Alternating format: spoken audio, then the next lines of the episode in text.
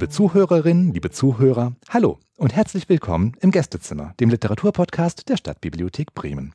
Mein Name ist Martin Renz und heute bei mir zu Gast ist Edith Guber. Hallo Edith. Hallo Martin. Herzlich willkommen. Ich freue mich, dass du da bist und ich freue mich darauf, heute ja schon wieder so eine Art Sonderfolge präsentieren zu können.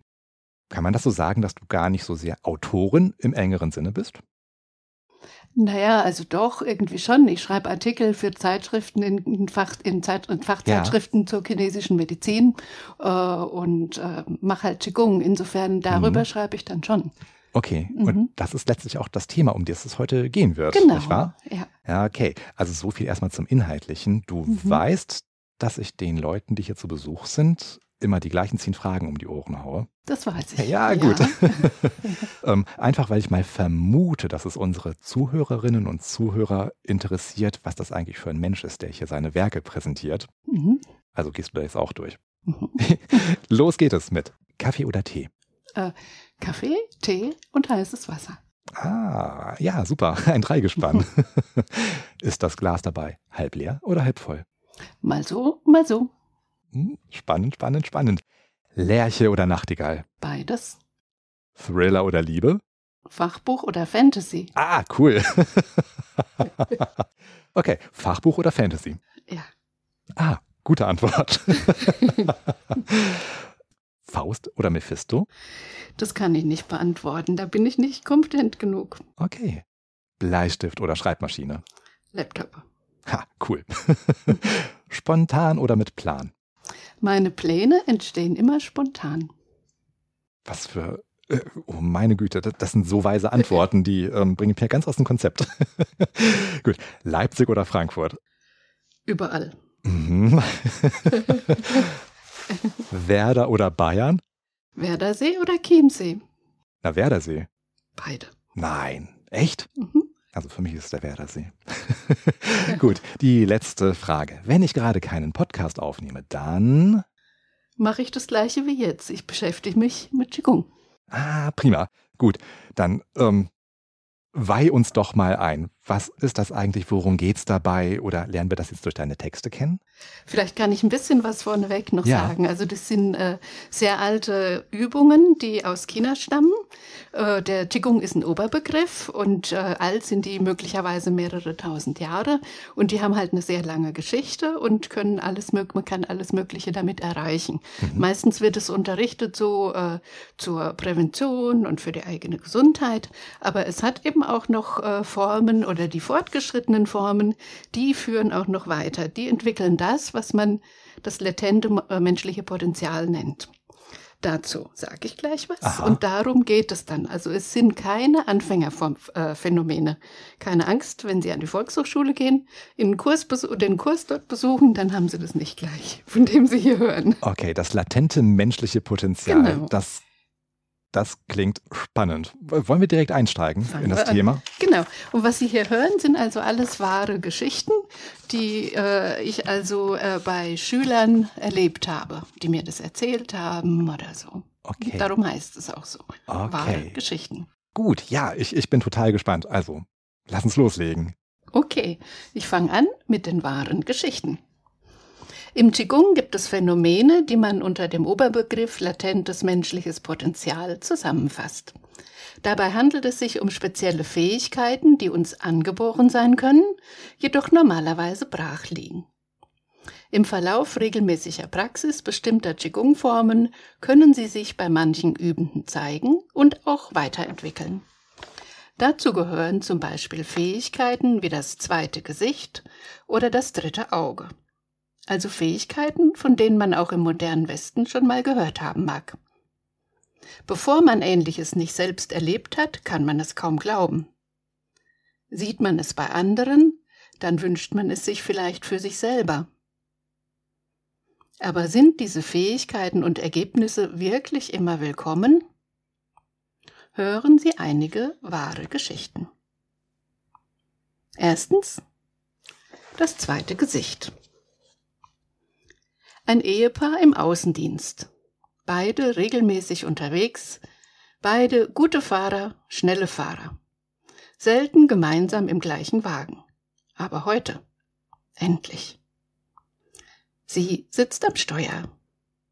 Schweigsam und vertraut sitzen sie nebeneinander, genießen die Geschwindigkeit, die glatten Überholmanöver auf fast freier Strecke, brausen vorbei an weiten Feldern, Mais, Weizen, Raps, an Windparks, Solarparks. Sie denkt, wann sind wir endlich durch? Ich will ans Meer. Da kommt eine Stimme wie aus dem Nichts. Fahr mal ein bisschen langsamer. Keine Reaktion. Er wendet den Kopf nach links, sieht sie an, wiederholt Bitte fahr jetzt etwas langsamer. Sie schaut kurz nach rechts, sagt Aber du sitzt doch auch regelmäßig hinterm Steuer. Hier ist nichts. Schweigen. Dann reduziert sie die Geschwindigkeit doch. Ein Stau nähert sich. Nein, es ist ein Auffahrunfall mit vielen ineinander verkeilten Gefährten, PKWs, LKWs. Sie bremst. Kurz vor dem Aufprall kommen sie zum Stehen. Die Fahrer der nunmehr zahlreichen ihnen folgenden Wagen bremsen auch alle rechtzeitig. Uff, das ist noch mal gut gegangen. Es dauert lange, bis die Verletzten, auch Tote, abtransportiert sind, die Straße wieder freigeräumt ist. Sie setzen ihre Fahrt fort und sie kommt schnell wieder in das gewohnte zügige Tempo. Nach einer guten Stunde hat er den gleichen Impuls wie vorher. Er empfindet den gleichen inneren Drang, seine Frau zu bitten, langsamer zu fahren. Er wundert sich über sich selber, doch dieser Drang ist sehr deutlich. Auch wenn sie denken könnte, er knapse vielleicht noch an der kürzlich durchlebten Situation, es musste heraus. Du, ich muss dich nochmal bitten. Bitte fahre nochmal wieder etwas langsamer. Diesmal ging die Frau sofort vom Gas. Kurze Zeit später tauchte wie ein Déjà-vu nochmal ein Auffahrunfall vor ihnen auf. Alles schien sich zu wiederholen. Es wurde schon Abend. Nachdem auch hier die Straße wieder frei war, verließen sie die Autobahn an der nächsten Ausfahrt und suchten ein passables Hotel für die erste Übernachtung ihrer Ferienreise. Der Mann übte seit etwa zwei Jahren Qigong. Dies war das erste Mal, dass er eine Ahnung davon bekommen hatte, was es mit dem Begriff latentes menschliches Potenzial auf sich haben könnte. Am Ferienort waren sie zu einem Tauchkurs angemeldet. An einem dieser Tage blieb er zu Hause, unerwartete Arbeit wartete auf Erledigung. Die Frau kam nicht zurück. Der Kurs sollte doch schon beendet sein. Plötzlich wusste er, dass sie mit dem Tauchlehrer noch auf ein Gläschen Wein in eine Bar gegangen war. Dass sie danach zu ihm in die Wohnung ging. Es war spät, als sie zurückkam. Entschuldige, wir haben uns im Café verplaudert, die Zeit ist so schnell vergangen. Er verstand. Diese Wahrnehmungen hörten nicht auf, sie zogen sich nun durch alle ihre doch gemeinsamen Ferientage. Er wagte es nicht, sie damit zu konfrontieren. Das war der Moment, in dem er entschied, die Praxis seiner Übungen zu beenden. Nach und nach verblassten diese Fähigkeiten wieder. Zweitens, das dritte Auge. Eine Ärztin bat ihren Qigong-Lehrer um ein Gespräch. Sie war erst seit etwas über einem Jahr dabei, doch übte sie regelmäßig zweimal am Tag. Vor einigen Tagen hatte sie ein seltsames Erlebnis, das sich danach noch wiederholte und das sie teilweise auch bewusst hervorrufen konnte. In der Stadt, beim Einkaufen, manchmal auf der Arbeit sah sie auf einmal die Organe ihrer Mitmenschen. Ganz deutlich, ganz ohne Zweifel, die inneren Organe. Beiden war klar, dass dies Zeichen der Öffnung des dritten Auges sind. Ihr Lehrer riet ihr weiterhin gut und regelmäßig zu üben. Nach einiger Zeit besuchte sie einen anderen Kurs beim gleichen Lehrer. Anwendungen einer manuellen Methode. Ihr Lehrer fragte sie, wie es denn mit ihr weitergegangen sei. Sie erzählte, dass sie jetzt auf einer anderen Station arbeite, auch mehr Stunden als vorher. Darum hätte sie keine Zeit mehr für die regelmäßige Praxis des Qigong. Sie übe nur noch einmal pro Tag. Damit im Zusammenhang habe sich ihr aber auch ihr Prozess der Öffnung des dritten Auges verlangsamt.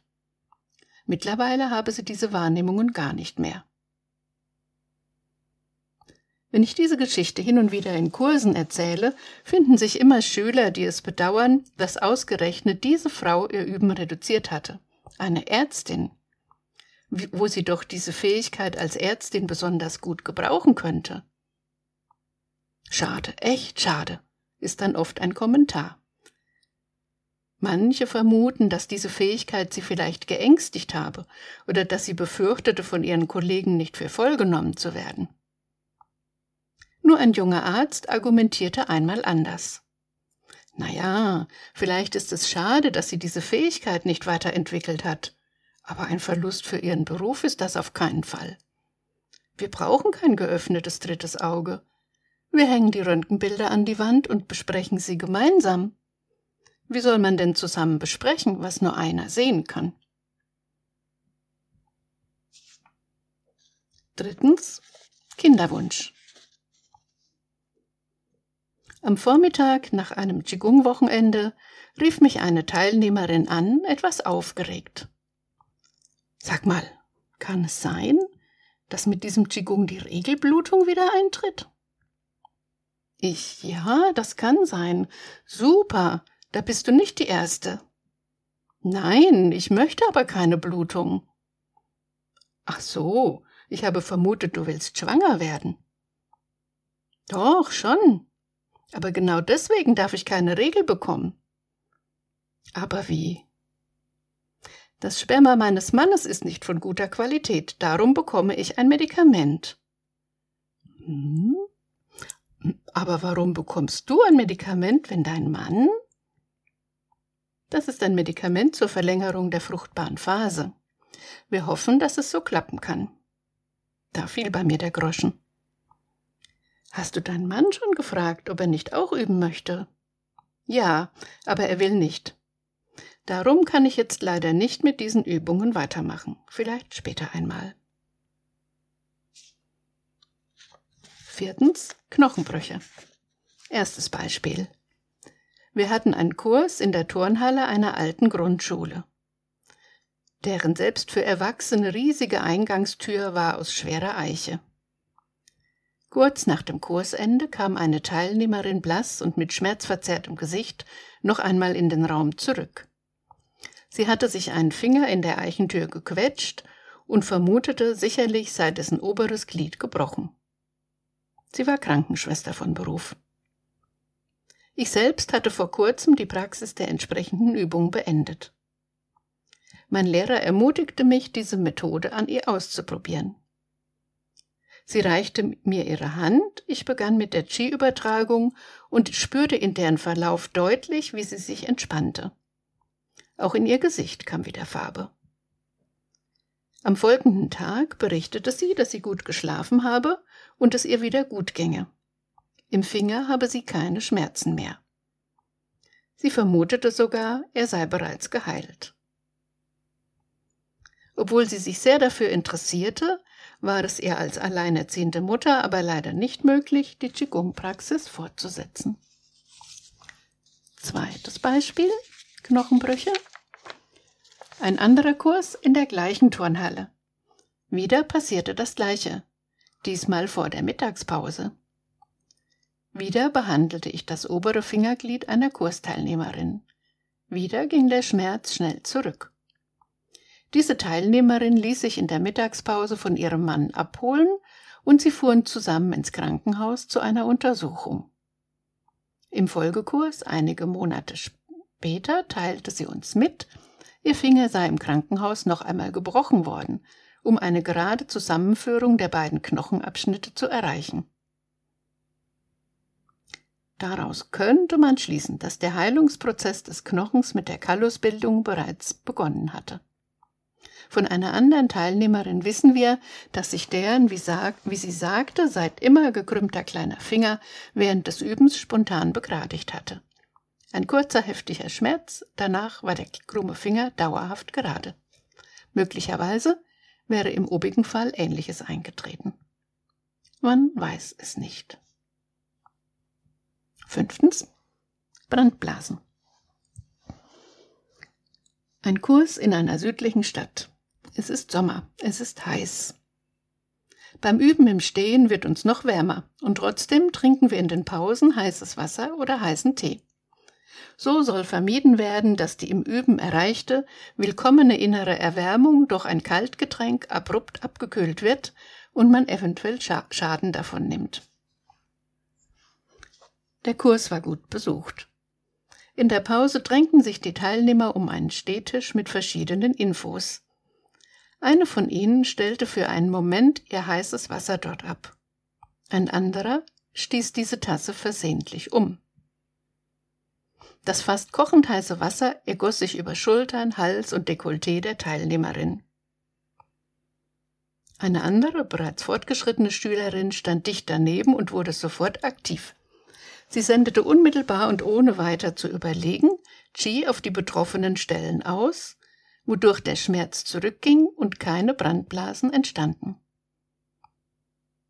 Als die verunglückte Teilnehmerin nach einiger Zeit die Kühle des Cheese der Senderin spüren konnte, das Brennen und Kribbeln unter der Haut sich aufgelöst hatte, beendete jene ihre Chi-Übertragung. Die Zeugen dieses Vorfalls waren baff. Sie hätten erwartet, dass wir sofort einen Rettungswagen hätten anrufen müssen. Doch wo niemand gerettet werden muss, dort braucht man keinen Rettungswagen. Insbesondere die verunglückte Teilnehmerin war nachhaltig beeindruckt. Das wollte sie auch lernen. Ursprünglich war sie nur an den einfacheren Übungen für Anfänger interessiert. Doch mit diesem Erlebnis änderte sich ihre Meinung und machte nach Abschluss der Anfängerübungen mit darauf aufbauenden Übungen weiter. Allgemein wird im Qigong geraten, Qi nicht zu früh auszusenden, damit es sich gut entwickeln kann und man sich nicht selber schwächt. In Notfällen wie dem oben berichteten, das ist möglich. Doch diese Teilnehmerin entdeckte die heilenden Fähigkeiten sehr schnell und begann, entgegen dem Rat ihres Lehrers, andere mit Qi zu behandeln. Dadurch verlor sie Qi und Kraft, wurde krank und schließlich berufsunfähig. In dieser Phase hatte sie zumindest zeitweise nicht geübt und irgendwann hat sie dann wohl ganz damit aufgehört. Sechste Geschichte. Gänse. Wie oft an Wochenenden fuhren sie zusammen ins Grüne zum Wandern. Nach einiger Zeit kamen sie auf dem Deich an eine schmale Stelle. Genau dort hatte sich eine ganze Schar von Gänsen versammelt, in der sich auch viele Jungvögel befanden. Schon von weitem wurden die beiden Wanderer bemerkt und heftig angeschnattert. Normalerweise war er der Mutige. Doch diesmal wollte er umdrehen. Er war in einer ländlichen Gegend aufgewachsen und kannte Gänse, auch deren Wehrfähigkeit, wenn sie Junge haben. Sie war normalerweise die ängstlichere. Doch diesmal war es umgekehrt. Na, nun komm schon, die tun uns nichts aber er war nicht umzustimmen. Schließlich wendete sie eine Methode aus dem Qigong an und umgab sich und ihren Mann mit einer Schutzhülle aus Qi. Die Gänse beruhigten sich, der Mann zögerte noch etwas, doch dann gingen sie beide gemeinsam mitten durch die versammelte Gänseschar hindurch. Die Gänse schienen sie nicht zu bemerken. Nicht eine, die nach ihnen geschnappt hätte nicht eine, die versucht hätte, sie zu vertreiben. Sie verhielten sich, als wäre da keiner. Und nein, die beiden Wanderer waren nicht plötzlich unsichtbar geworden. Aber das sie umgebende Qi, ihre Ausstrahlung, war harmonisiert und wirkte auf die Gänse nicht mehr bedrohlich. Schlussbemerkung mit Zitaten aus klassischen chinesischen Texten. Fähigkeiten wie die hier erwähnten können sich im Zusammenhang mit bestimmten Qigong-Übungen bei fortgeschrittenen Praktizierenden entwickeln. Derartige Fähigkeiten werden auch in der chinesischen Literatur immer wieder thematisiert, von Laoze bis hin zu Kung-Fu-Geschichten. Im Folgenden hören Sie zwei Zitate, eines von Laoze, eines von Gehong. Zunächst das Zitat aus dem Dao De Ching. 50. Kapitel man sagt, die, welche das Leben gut absorbieren, gehen des Weges, ohne das Rhinoceros, ohne den Tiger zu treffen. Im Krieg werden sie nicht von den Waffen getroffen. Das Rhinoceros weiß nicht, wie es sie aufspießen sollte. Der Tiger weiß nicht, wie er sie fassen sollte. Die Soldaten wissen nicht, wie sie sie ans Messer bekommen sollten. Und warum? Ihr Ort ist nicht der des Todes. Nun das zweite Zitat, eine Passage aus einem Werk von Gehong, einem dem Daoismus nahestehenden Gelehrten aus dem dritten Jahrhundert. Sicherlich in Bezug auf das Dao De Jing, doch vielleicht etwas konkreter, heißt es in seinem Werk Bao Puzi Neipien. Atemlenkung, also eine spezielle Praxis des Qigong, ermöglicht die Heilung aller Beschwerden. Aufenthalte in von Epidemien heimgesuchten Regionen. Die Bezirzung von Schlangen und Tigern. Den Verschluss von Wunden. Das Stoppen von Blutungen. Apnoe-Tauchen. Auf dem Wasser laufen. Die Vermeidung von Hunger und Durst und Lebensverlängerung.